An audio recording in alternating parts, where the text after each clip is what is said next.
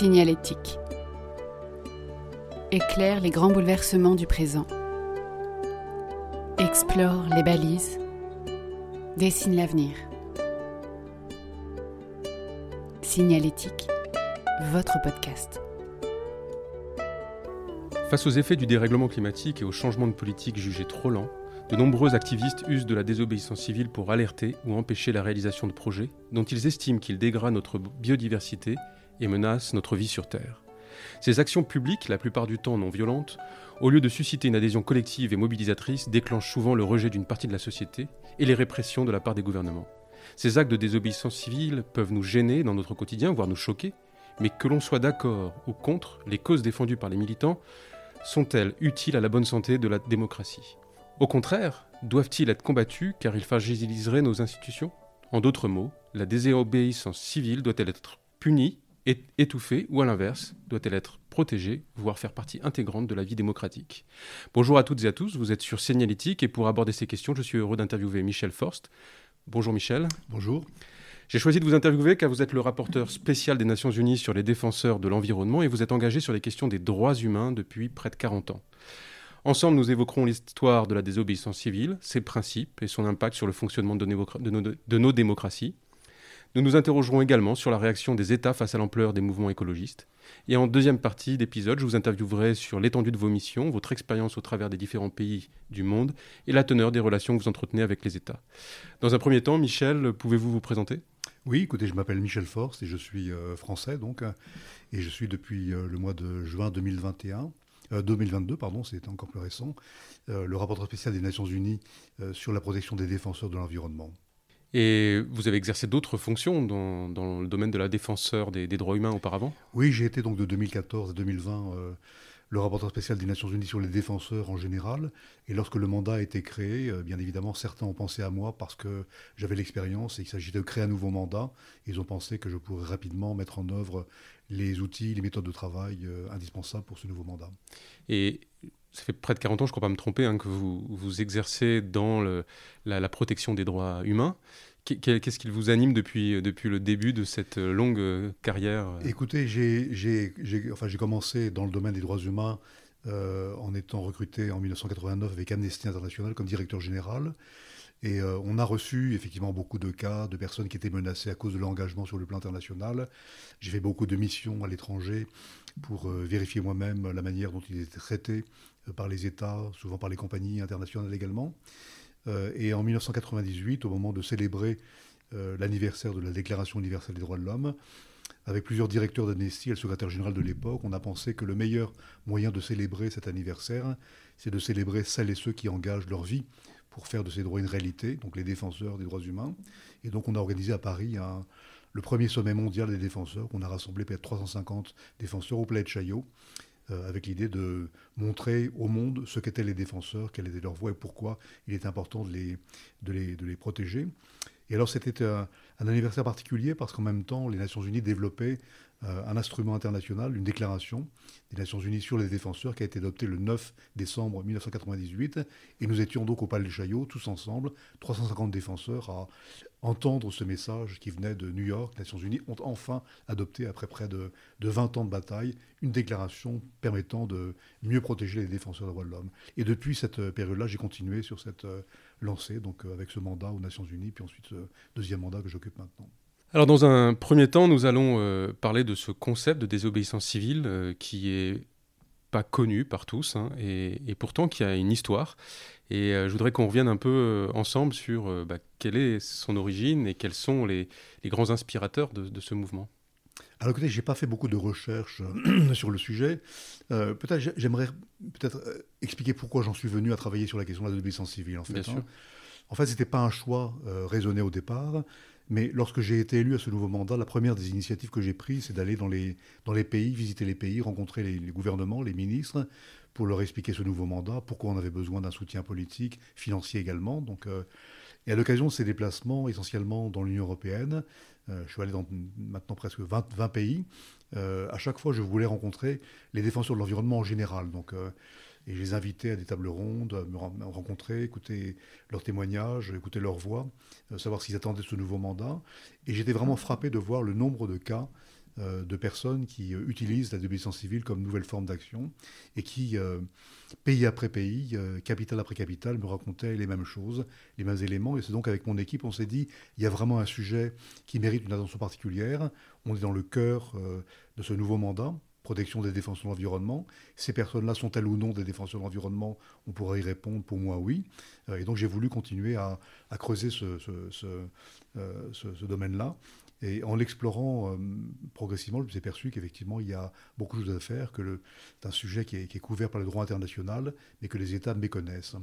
Et donc, pas de recherche historique, mais en fait une découverte au gré de mes rencontres avec les défenseurs, ces militants qui me racontaient à chaque fois une histoire individuelle, une histoire collective, la création d'un mouvement, d'une organisation qui en fait euh, convergeait tous dans le même sens de ce que vous avez décrit au début, c'est-à-dire faire entendre une cause euh, dont il a le sentiment que par les moyens traditionnels, eh bien, il n'était pas entendu. Et c'est comme ça qu'est née cette, cette, cette, rencontre avec les désobéissants civils. Alors bien sûr, en creusant un peu la question, donc j'ai cherché trouver, trouver des modèles un peu dans le passé. Donc on a des, des grands modèles qui viennent toujours en tête quand on parle de l'obéissance civile. Euh, d'abord, euh, on a Gandhi en Inde euh, avec la, non-violence, qui est un élément important de la désobéissance civile.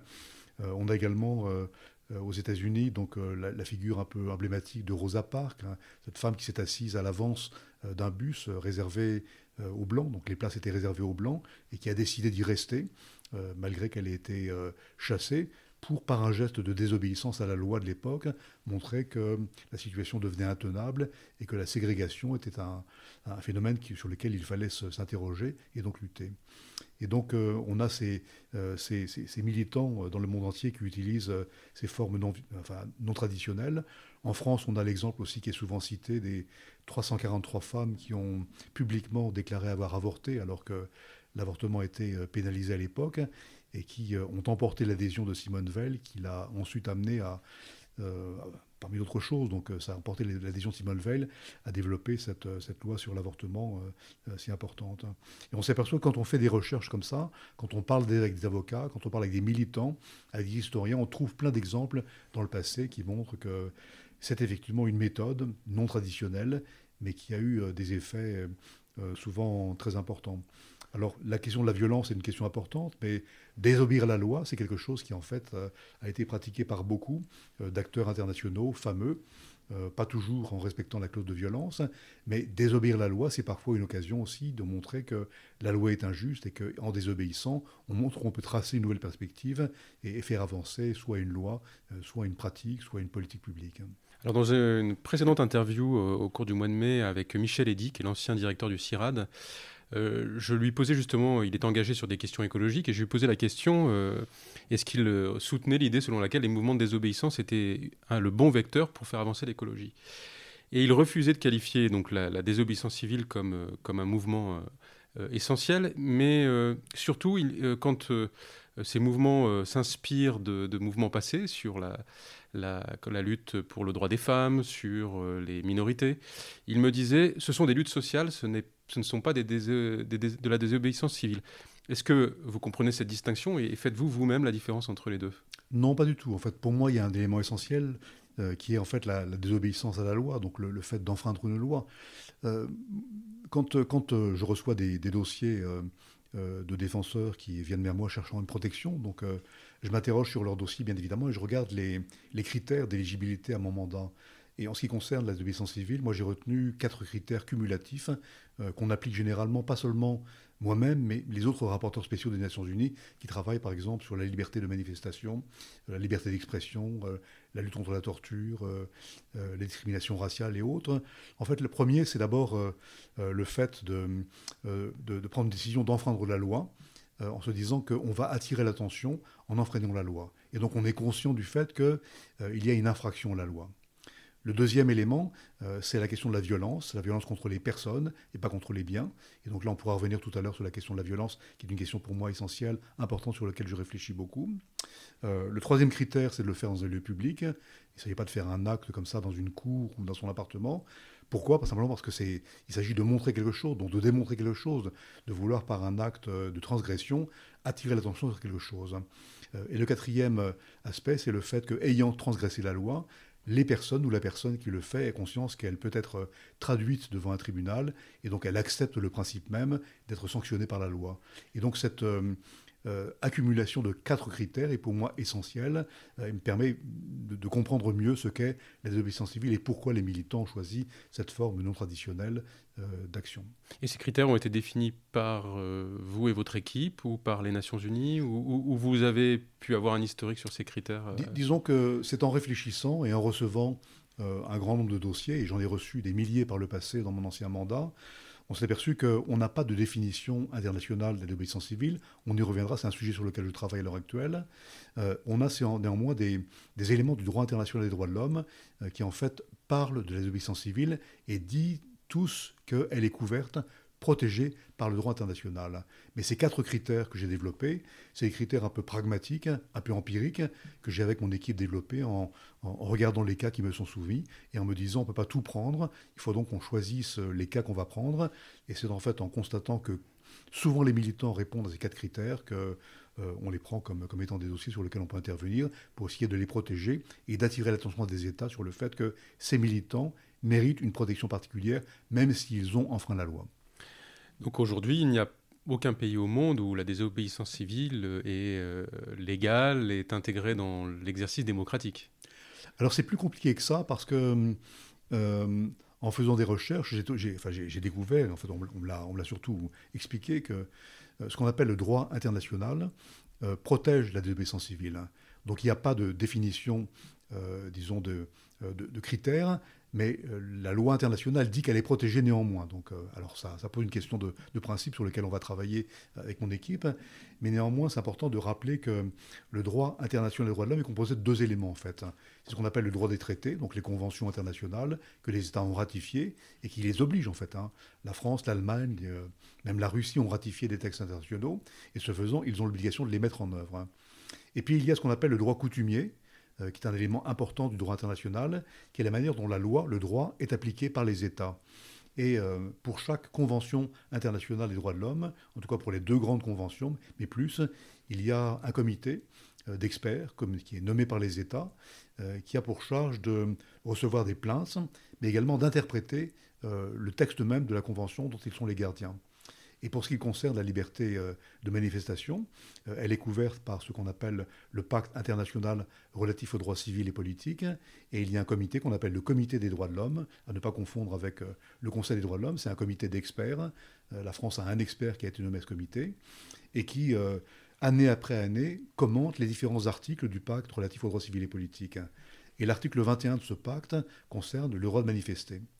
Et dans un commentaire récent qui date de, 2020, euh, euh, on constate que euh, le comité a beaucoup réfléchi et a dit que le droit de manifester est couvert par la convention, par le, pacte, mais il dit surtout que la désobéissance civile est une forme non traditionnelle, mais néanmoins couverte par le droit international. Je ne vais pas citer maintenant les, éléments, je les ai dans un, dossier, mais il ajoute également que le fait de perturber la circulation, de perturber la circulation des piétons ne constitue pas une infraction au sens du pacte et que c'est donc couvert par, euh, par les dispositions du pacte. Il ajoute également que euh, la société devrait admettre un niveau de perturbation minimal dès lors qu'il s'agit d'attirer l'attention sur un événement majeur qui frappe l'attention de l'opinion publique à ce moment-là. Donc, donc on voit que ce, droit international commence à, réglementer un peu la désobéissance civile, mais ma, ma grande stupéfaction, c'est de constater que un, les États, deux, les juges nationaux euh, méconnaissent ou ne connaissent pas assez ou n'appliquent pas les dispositions du droit international. Et c'est pour moi un élément euh, d'interrogation parce que le droit international, sans être trop technique, euh, doit s'appliquer. et il est supérieur au droit national.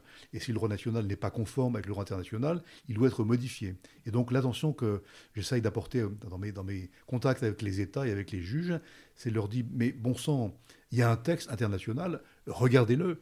Et dans vos attendus, lorsque vous écrivez euh, l'attendu euh, ou les, conclusions euh, d'une condamnation, au moins citez les éléments du pacte en disant que vous avez conscience du fait que la désobéissance civile est couverte par le droit international.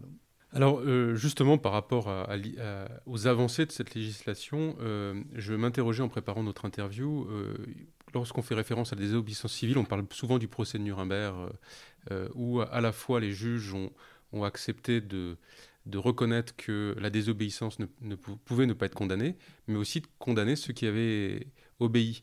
Est-ce que vous sentez qu'à ce moment-là, il y a eu un, vrai tournant dans, l'histoire de la désobéissance civile? Moi, je ne le mettrais pas en relation pour des raisons historiques avec la désobéissance civile.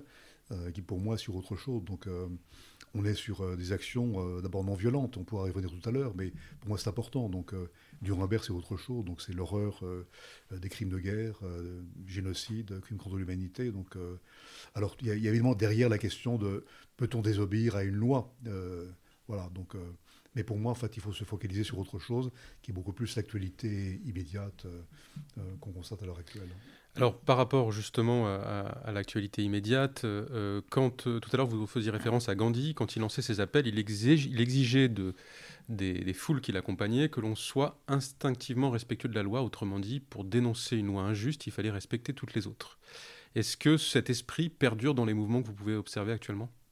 Écoutez, de manière générale, oui. Alors, il y a des cas particuliers, euh, mais le choix qui est fait par les militants, c'est d'enfreindre une loi euh, ou parfois une série de lois, euh, souvent mineures, pour attirer l'attention sur une cause supérieure en fait. Hein.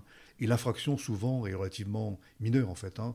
C'est bloquer l'accès à un aéroport pendant une demi-heure, bloquer une route, on le voit tout le temps à la télévision ou sur les réseaux sociaux.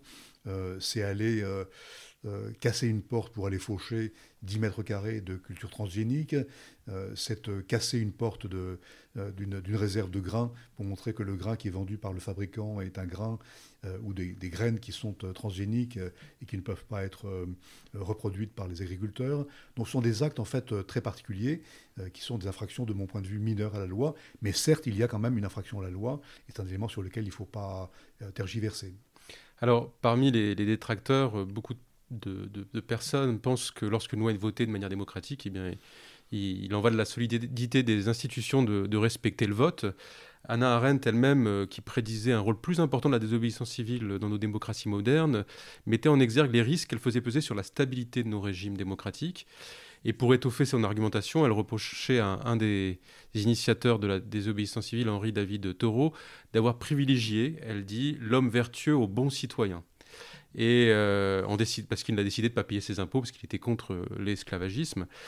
Et elle opposait ce, comportement à celui de Socrate, qui bah, lui aussi avait désobéi et euh, a accepté finalement de passer sa vie, le reste de sa vie en prison. Est-ce que, selon vous, les mouvements de désobéissance civile sont un risque et peuvent fragiliser les démocraties?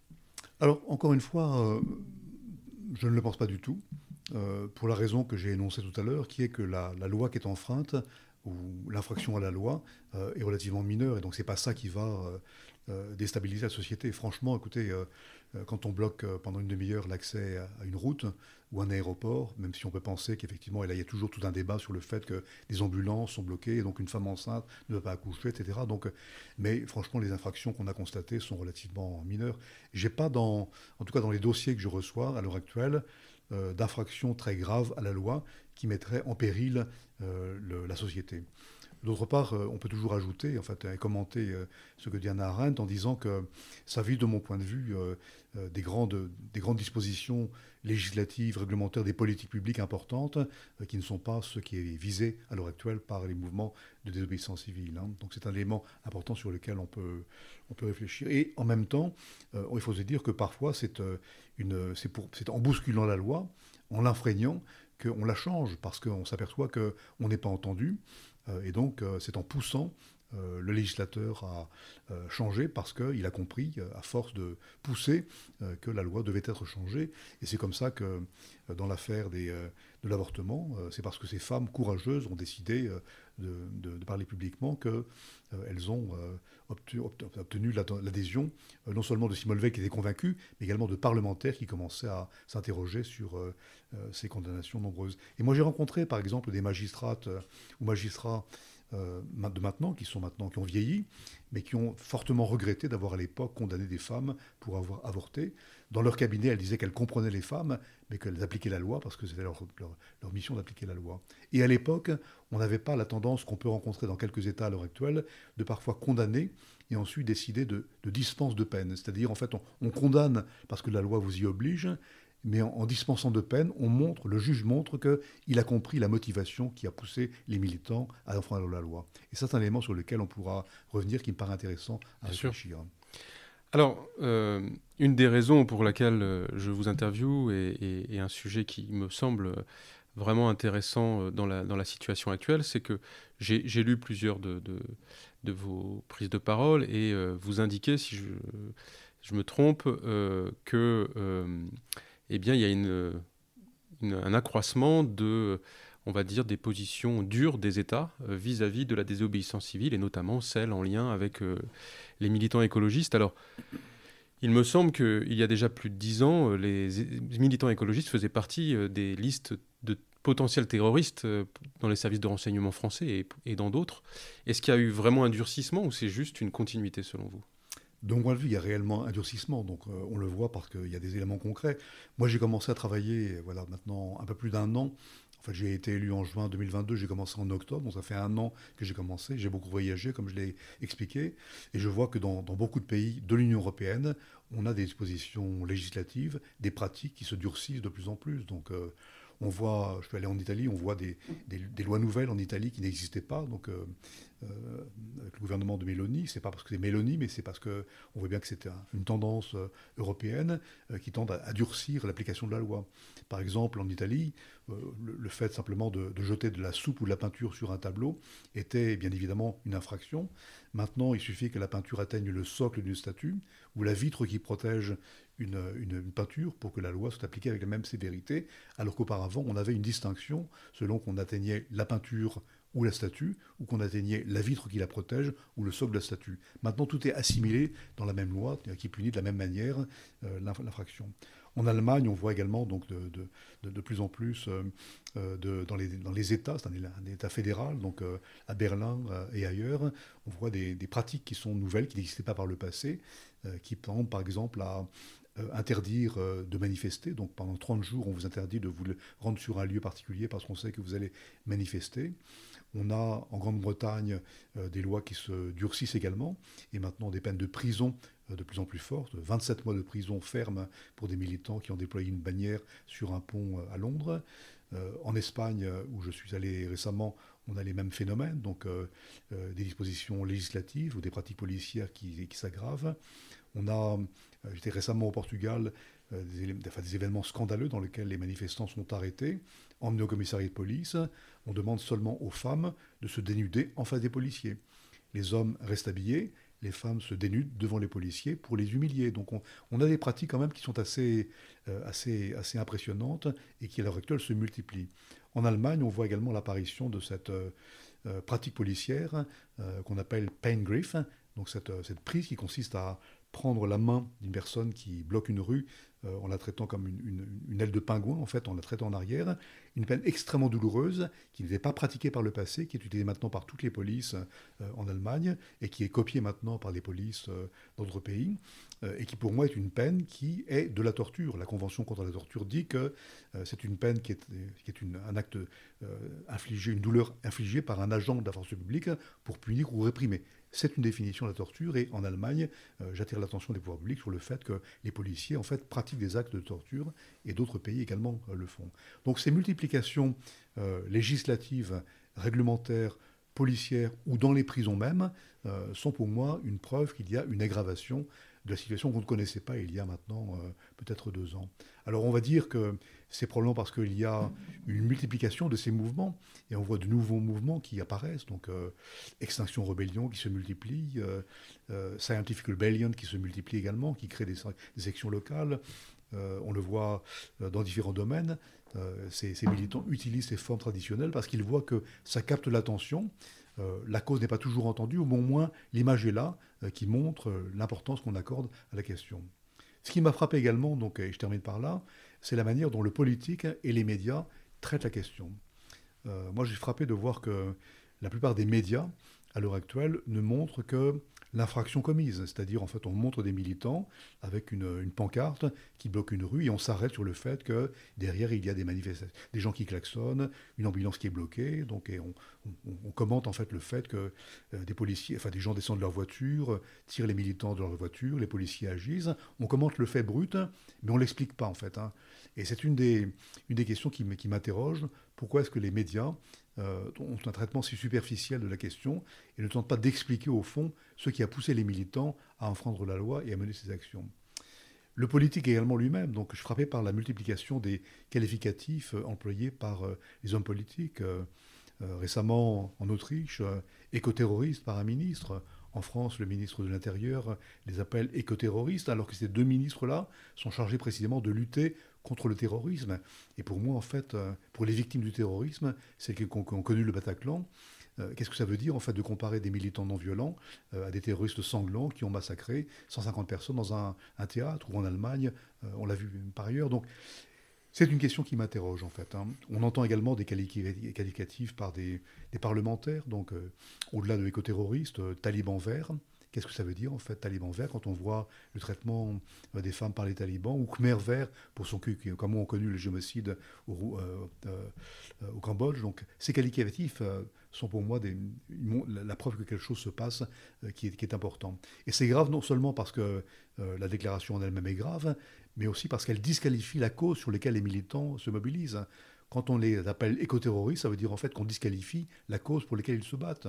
Des militants non violents qui disent on n'est pas assez écouté, le gouvernement n'a pas un plan assez ambitieux sur le climat, euh, on demande plus, c'est ce qu'on demande. Et donc le, fait de disqualifier la cause, c'est pour moi quelque chose qui est extrêmement important. Donc le rôle des politiques, le rôle des médias devait être, à mon avis, mieux, euh, mieux perçu. Alors parmi cette augmentation de, répression, vous évoquiez, je, crois, dans certaines euh, prises de parole aussi, qu'il y a eu des, blessés, des morts, euh, alors pas forcément sur le continent européen, mais en tout cas dans d'autres régions du monde, et principalement des écologistes aussi. Oui, alors on a les militants environnementaux qui sont la première victime dans le monde entier euh, des actes de, répression. Donc souvent de la part des entreprises internationales et moins des États, mais encore que les forces de sécurité souvent sont meurtrières. Le récent rapport de Global Witness que tout le monde cite, qui est sorti il y a quelques, semaines maintenant, montre que euh, en fait, 80% des défenseurs des droits humains euh, qui sont tués sont des militants écologistes, des militants de la terre, des communautés autochtones qui luttent simplement pour la préservation de leur environnement, de leur écosystème et de ce qu'ils appellent euh, la Pachamama, c'est-à-dire en fait cette cosmovision qui fait que la terre n'est pas que de la terre, que l'air n'est pas que de l'air, que l'eau n'est pas que de l'eau, mais c'est aussi un, mode de conception de l'hiver dans lequel ils habitent. Alors avant de parler des, solutions, je voudrais qu'on reste un moment sur les causes qui impliquent ce changement de, posture ou euh, cette évolution dont, vous parlez des, gouvernements. Euh, je me demandais, euh, est-ce qu'à un moment donné, les gouvernements n'ont pas peur de ces mouvements? Alors une des raisons pourrait être par exemple que dans certains mouvements, eh bien, activistes et révolutionnaires se confondent. Est-ce possible que ça vienne de là, par exemple? Oui, il y, a des fantasmes, il y a des craintes euh, comme celle-là qui sont exprimées. Il y a sans doute des, renseignements policiers qui font l'amalgame, qui font monter des notes blanches euh, euh, dans les ministères en France, en Allemagne ou ailleurs, pour montrer qu'il y a une attention particulière à apporter à ce lien qui pourrait être fait entre une mouvance terroriste et une mouvance d'activistes du climat. Donc, euh, Parce que le climat international, vous le connaissez euh, très bien, il, y a quand même une influence très forte des pays étrangers sur nos démocraties, des pays autoritaires notamment. Et donc il y a une espèce de aujourd'hui de presque de paranoïa, mais, mais même parfois utile, parce que les démocraties ont peur pour elles-mêmes. Est-ce que je ne, justifie pas, hein, bien entendu, le, comportement dont, vous parlez, mais est-ce qu'à un moment donné, euh, la source n'est pas, là? Est-ce que la source n'est pas non plus dans euh, l'évolution des peuples européens qui, quand on les interroge, bah, veulent de plus en plus d'autorité dans les, États? Et euh, leur réponse, c'est souvent d'aller vers l'extrême droite, on le voit, c'est très fort dans plusieurs pays. Est-ce que la source n'est pas dans cette tension qui monte au niveau de l'Europe? Sans doute, euh, et pas qu'au niveau de l'Europe. En fait, c'est une tension mondiale qu'on peut mm. rencontrer partout.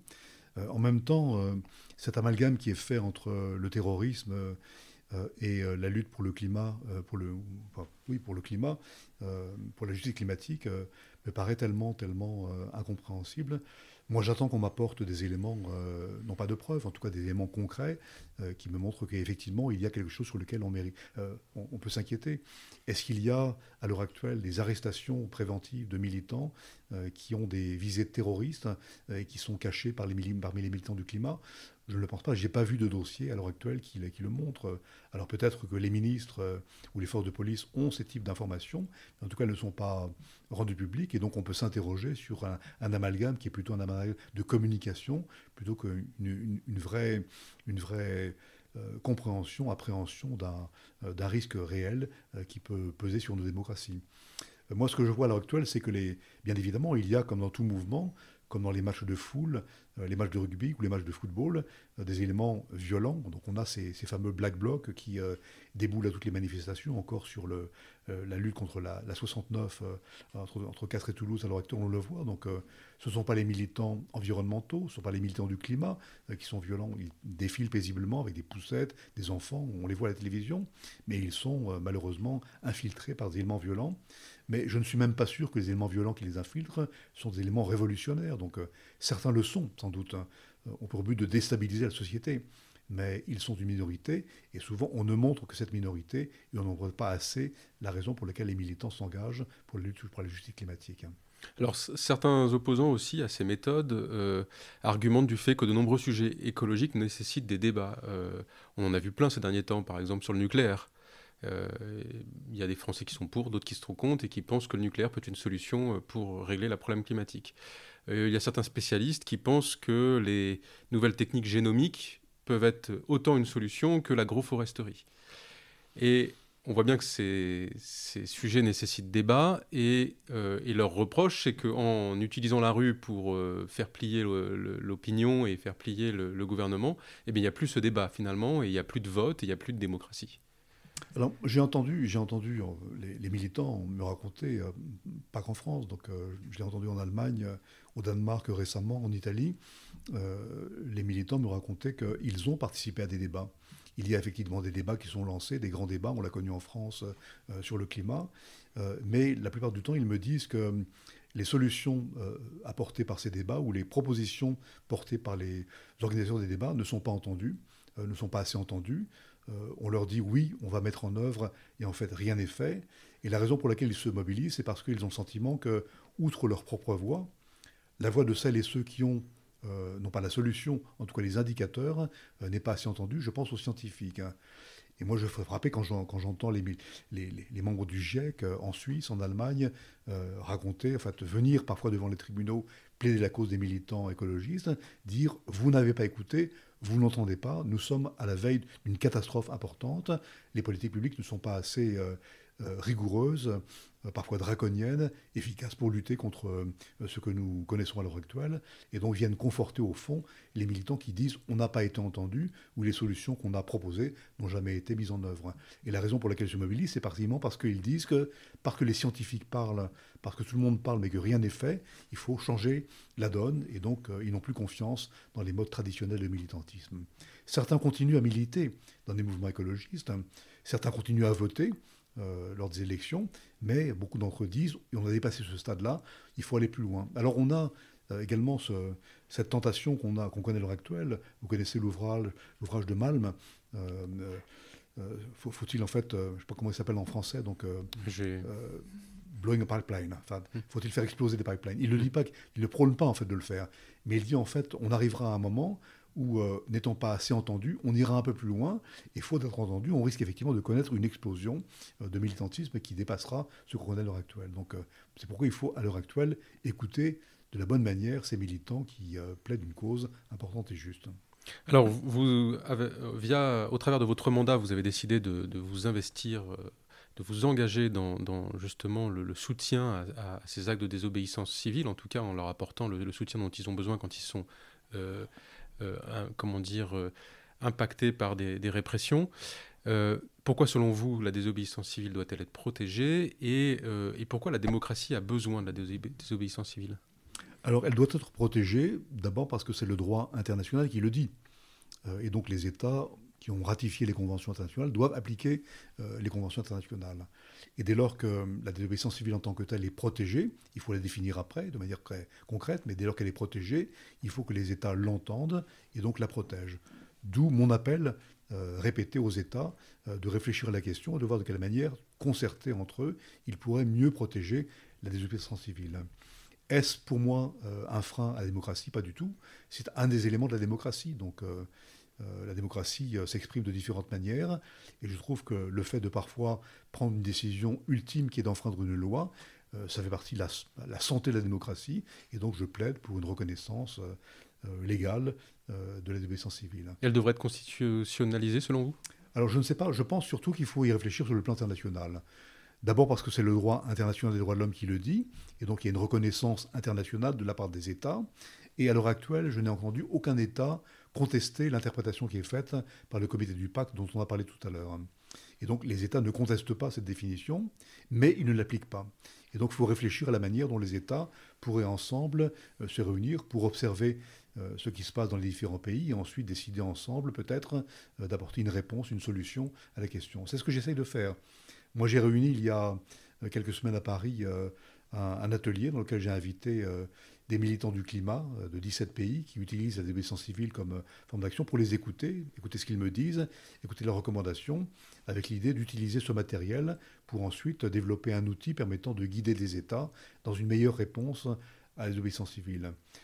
Pourquoi aussi? C'est parce que j'ai constaté en observant les jugements euh, en Allemagne, en France, euh, en Italie, en Suisse aussi récemment euh, ou ailleurs, que le juge national n'a pas la même interprétation ou la même interprétation de la sanction qui doit être apportée à une infraction.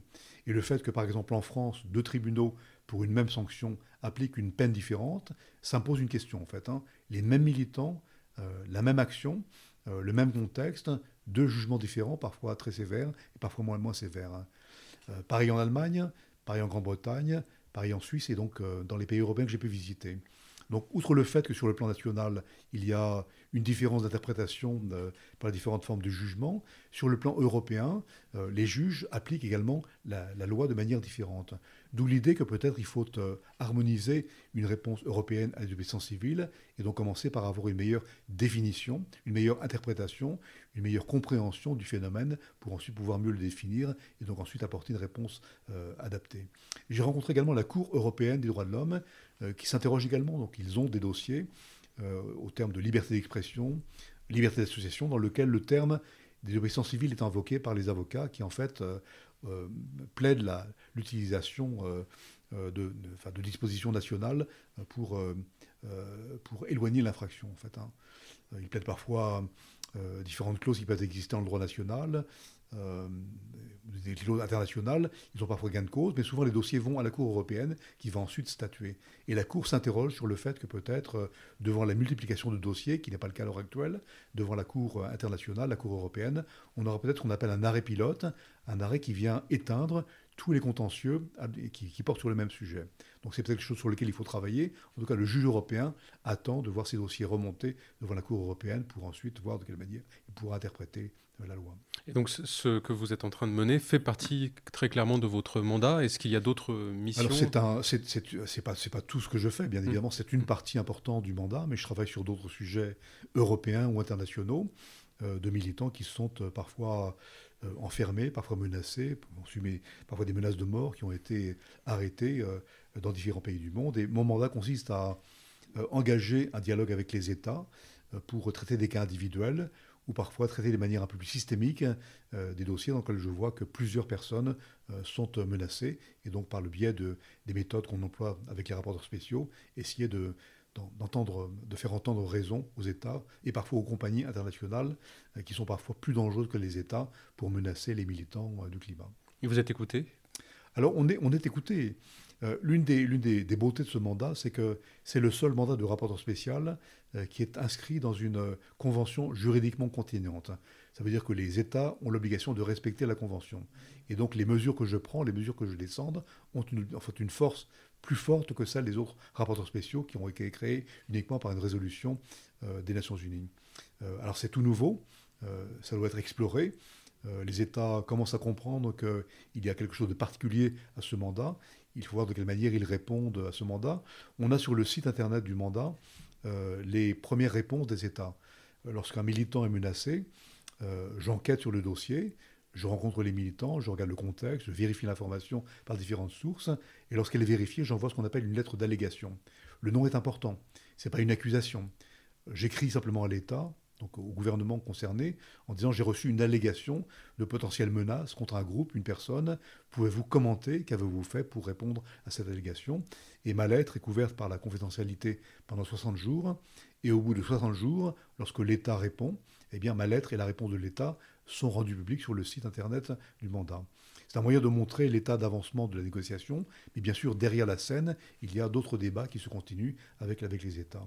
Ce qui est important, c'est qu'on applique la même méthode avec les entreprises internationales, qui sont souvent, je n'arrête pas de le répéter, plus dangereuses euh, que les États contre les défenseurs de l'environnement. Et les entreprises internationales ont compris l'importance de dialoguer avec moi, parce que ce qu'elles craignent avant tout, c'est de voir leur nom cité dans un rapport des Nations Unies. Elles me disent souvent que lorsque les Amis de la Terre ou Amnesty euh, ou une autre les cite dans un rapport, ou Greenpeace, euh, c'est mauvais en termes de communication, mais ça n'a pas d'impact, ou moins d'impact. Lorsque leur nom apparaît dans un rapport officiel des Nations Unies, alors euh, ça a des impacts beaucoup plus forts. Par exemple, les fonds de pension qui vont financer un projet s'interrogent, ou bien les États qui vont garantir un projet à l'international vont s'interroger. Et on a vu parfois des fonds de pension ou des financeurs internationaux se retirer d'un financement parce que euh, la réputation du projet était entachée. Euh. Vous avez des exemples de projets? Alors, on n'a pas d'exemple à l'heure actuelle. Euh, on a le dossier Total, Ouganda, Tanzanie à l'heure actuelle, qui n'est pas un dossier que je traite à l'heure actuelle, mais que j'ai traité par le passé, dans lequel on a les mêmes interrogations de banques internationales qui ont refusé de financer le projet ICOP parce que précisément, ils le voyaient comme un projet dangereux euh, en tant que tel, mais également euh, non conforme à des règles internationales. Donc on peut commenter ou non cette affirmation, le juge à l'heure actuelle est en train de, statuer, mais on a ce type de, dossiers internationaux. Dans mon mandat précédent, j'ai commencé également à le faire, et on a vu des grandes entreprises internationales également réfléchir à deux fois avant de continuer, ou parfois abandonner un projet, parce qu'un fonds de pension, sur la base d'informations données au fonds de pension, avait décidé de ne plus euh, investir ou de ne plus financer. Donc on a cette tendance à l'heure actuelle qui montre que on va vers euh, un peu plus de réglementation. Il y a à l'heure actuelle sur le plan européen une nouvelle directive en cours de discussion sur la diligence raisonnable, un peu comme la loi française sur le devoir de vigilance, euh, qui va aller un peu plus loin même sur le plan international et qui va obliger les États à mieux contrôler la manière dont les États, euh, dont, les entreprises qui ont leur siège dans la capitale, respectent ou non des obligations du droit international. Et on a tout un mouvement aux Nations Unies sur le dossier entreprise et droits de l'homme, dans lequel les grandes entreprises commencent à réfléchir à deux fois avant de s'engager sur des projets non vertueux. Alors, euh, on n'a pas encore parlé de, de, votre nomination. Comment ça se déroule, la, nomination d'un rapporteur euh, spécial? Alors, ce qui, est, ce qui, est, particulier, c'est que c'est un mandat qui était tout à fait nouveau. et ma surprise a été de, découvrir que je ne connaissais pas le mandat, alors que je travaille sur la question des défenseurs depuis des années. Et lorsque je suis allé à Genève pour me renseigner, j'ai vu que Amnesty euh, et d'autres ne savaient pas qu'un nouveau mandat sur la protection des défenseurs de l'environnement avait été créé. Et l'une des raisons, c'est qu'il y a à l'heure actuelle euh, vraiment des silos qui existent dans les ONG internationales. Il y a les ONG droits de l'homme, les ONG du climat, de l'environnement, de la corruption, et donc il faut rompre ces barrières entre, ces, euh, ces grandes organisations. Et donc j'ai été approché tout simplement par des ONG qui m'ont demandé si, ayant eu un mandat euh, dont on pensait qu'il était bien mené par le passé, je serais intéressé à l'idée de, postuler pour ce mandat. Et ensuite, euh, j'ai été approché par quelques États, notamment l'Union européenne, euh, qui poussait pour la création de ce mandat, pour savoir si j'étais candidat. Donc il y a eu quatre candidats, et ensuite les quatre candidats ont été auditionnés par tous les États membres de la Convention d'Arus. Et là, quels sont les, les, États envoient des, des personnes du gouvernement ou euh, pour, euh, pour, pour, voter? Alors ce, sont les, ce, sont les, ambassadeurs, les ambassadeurs euh, ou leurs représentants à Genève qui, qui, écoutent et qui votent. Et donc j'ai été, comme les, quatre, les trois autres candidats, auditionnés. Et ensuite, il y a eu une élection par consensus. En fait, donc les, il y a eu l'Union européenne a proposé mon nom, la Grande-Bretagne a ensuite soutenu cette proposition et a demandé s'il y a une opposition. Personne ne s'est opposé, donc j'ai été élu par consensus par tous les États. Donc, donc il y, a vraiment un, mandat transmis par les États. Pourtant, je vous entendais dire que bah, certains États ne, jouent pas toujours le jeu et n'acceptent pas parfois de vous rencontrer. Je crois que c'est le cas de, la France. Oui, alors c'est un, des, paradoxes en fait qu'on constate sur le plan européen. Euh, et moi, je le rappelle toujours, l'Union européenne et les grands pays de l'Union européenne, plus des pays nordiques qui ne sont pas de l'Union européenne comme la Norvège, font beaucoup de choses sur la protection des défenseurs. Euh, ils dépensent euh, des millions d'euros. L'Union européenne elle-même dépense euh, des fonds faramineux, non pas faramineux parce qu'ils sont importants, mais, mais, importants effectivement et efficaces pour protéger les défenseurs sur le plan international. Dans les pays, les délégations de l'Union européenne ont des budgets trouvant très importants pour relocaliser un défenseur menacé de mort, les protéger, donc prendre des mesures concrètes. beaucoup de pays comme la France, l'Allemagne ont développé également des programmes ambitieux financés en France par l'AFD pour protéger les défenseurs. Et donc on est très mobilisé sur les défenseurs à l'étranger. Euh, mais euh, sur ce qui se passe dans l'Union européenne, on est moins euh, audacieux, on est parfois frileux, ou parfois on ne fait rien. c'est une des, des, vraies problématiques à laquelle je suis confronté à l'heure actuelle, cet impératif de cohérence. les États devraient être cohérents. S'ils font beaucoup pour protéger les défenseurs à l'étranger, ils devraient également le faire sur le plan national. Et donc on a une vraie lacune, un vrai déficit à l'heure actuelle de reconnaissance du statut de défenseur sur le plan national. On nous dit le défenseur n'existe pas en France, en Allemagne, il est protégé par la loi nationale, mais il l'est également en Colombie. Euh, au Pérou, en Ouganda, ailleurs, la loi nationale les protège et pour autant, euh, ces pays-là, qui refusent de reconnaître la qualité de défenseur en droit interne, utilisent ce concept à l'étranger pour financer des programmes de protection des défenseurs. Donc il y a une vraie question euh, qui me pose, moi, euh, une interrogation, et sur laquelle j'appelle l'Union européenne, les États à réfléchir. J'ai eu beaucoup de discussions à l'Union européenne sur ces questions-là, donc on commence à l'idée d'avoir un, instrument européen, euh, identique à celui qui existe pour l'action extérieure à l'Union européenne, pour mieux reconnaître ce qu'on appelle l'espace civique dans l'Union européenne, donc les militants, leurs organisations, mieux les financer, mieux les protéger, mieux mettre en place des programmes de prévention également pour éviter qu'on connaisse ce qu'on connaît à l'heure actuelle, qui est que certains connaissent un, sort euh, souvent euh, très dangereux. Est-ce que vous avez répondu à cette interrogation justement sur les raisons de ce refus de, voir euh, les dysfonctionnements? J'ai pas répondu à la question. C'est pas à moi de répondre à la question. Moi, je suis là pour poser des questions, envoyer des lettres d'allégation, interroger les États, leur, euh, leur dire vous avez un, déficit de cohérence euh, entre votre action extérieure et votre action interne. Pourquoi ne développer, pourquoi s'il n'y a pas en fait sur le plan européen une directive sur la question des défenseurs ou une directive sur la protection de l'espace civique ou pourquoi s'il n'y a pas dans les pays une reconnaissance législative du statut de défenseur? On l'a parfois. Par exemple en France, on reconnaît une clause humanitaire pour les militants qui protègent euh, les, euh, euh, les étrangers en situation irrégulière et qui viennent les nourrir, les aider à recharger leur portable, leur apporter des soins. Donc il y a une clause d'exemption humanitaire. Et elle avait concerné le, cas qu'on avait eu en France, à la frontière italienne, de Cédric, Cédric Héroux. Héroux voilà, tout, à fait. Donc on a des militants qui ont été d'abord condamnés, ensuite en appel ont eu gain de cause, euh, et on a des, jugements euh, maintenant euh, assez fréquents qui reconnaissent, cette clause qui avait été acceptée à l'époque par le, gouvernement. Donc on voit qu'il y a une brèche qui a été ouverte et on peut s'interroger sur le fait qu'elle n'est pratiquée uniquement que sur la question de la protection des, personnes qui protègent les migrants, mais peut-être faut-il aller plus loin et voir de quelle manière on pourrait ouvrir une brèche sur un statut de défenseur mieux reconnu sur le plan national en France et à l'étranger. Alors, dans, un monde où, le nombre de réfugiés climatiques va augmenter, est-ce que la protection des réfugiés climatiques lorsqu'ils arrivent sur euh, un territoire euh, euh, européen ou autre fait partie aussi de, votre mandat? Alors, pas directement, parce que mon mandat porte sur la protection des défenseurs de l'environnement. Donc, et les personnes qui sont victimes sont bien évidemment souvent des personnes qui ont milité contre ou, pour un changement de politique, mais ne sont pas des militants au quotidien. Donc, J'interviens donc euh, pas souvent pour des populations, mais souvent pour des personnes ou des groupes constitués qui en fait sont reconnus comme étant des militants euh, euh, du climat ou de l'environnement. Mais néanmoins, il y a aux Nations Unies d'autres rapporteurs spéciaux qui ont été récemment nommés.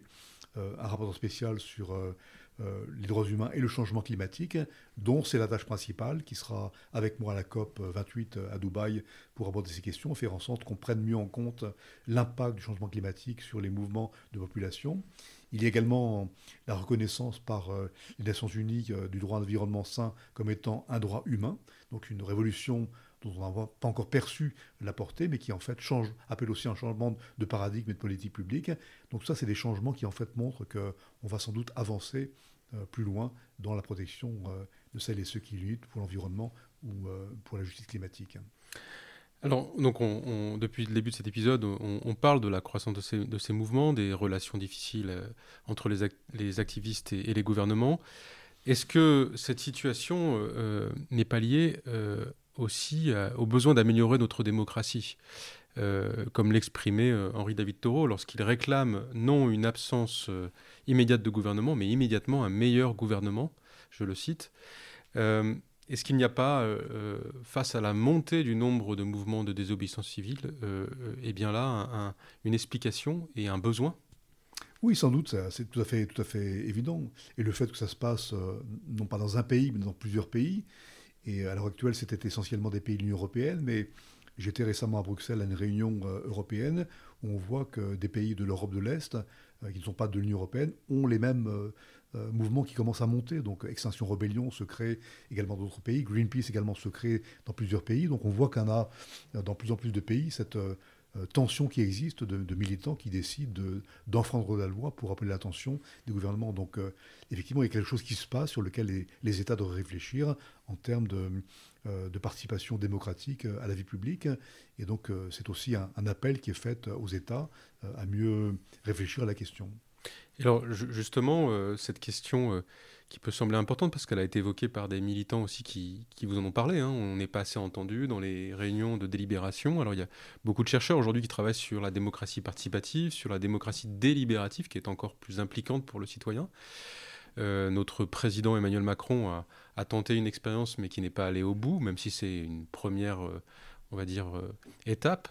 Est-ce que les Nations Unies en plus de faire en sorte que les droits humains soient respectés dans les mouvements de désobéissance civile, est-ce qu'il y a une réflexion des Nations Unies pour faire évoluer la démocratie? Parce que finalement, peut-être que le, cœur du problème, il est là aussi. Alors tout à fait, il y a, cette réflexion qui existe d'ailleurs pas seulement aux Nations Unies, mais également au Conseil de l'Europe euh, euh, à Strasbourg, mais également euh, en Afrique avec la, Commission africaine des droits de l'homme et des peuples, dans, les, dans les, Amériques également avec la Commission interaméricaine des droits de l'homme. Donc il y a une réflexion mondiale à l'heure actuelle sur euh, euh, la restriction de l'espace civique qu'on constate partout dans le monde et donc les réponses à apporter à cette restriction pour étendre une meilleure protection à celles et à ceux qui, qui utilisent le militantisme pour faire peser le poids de leur, de leur réflexion sur, sur les États.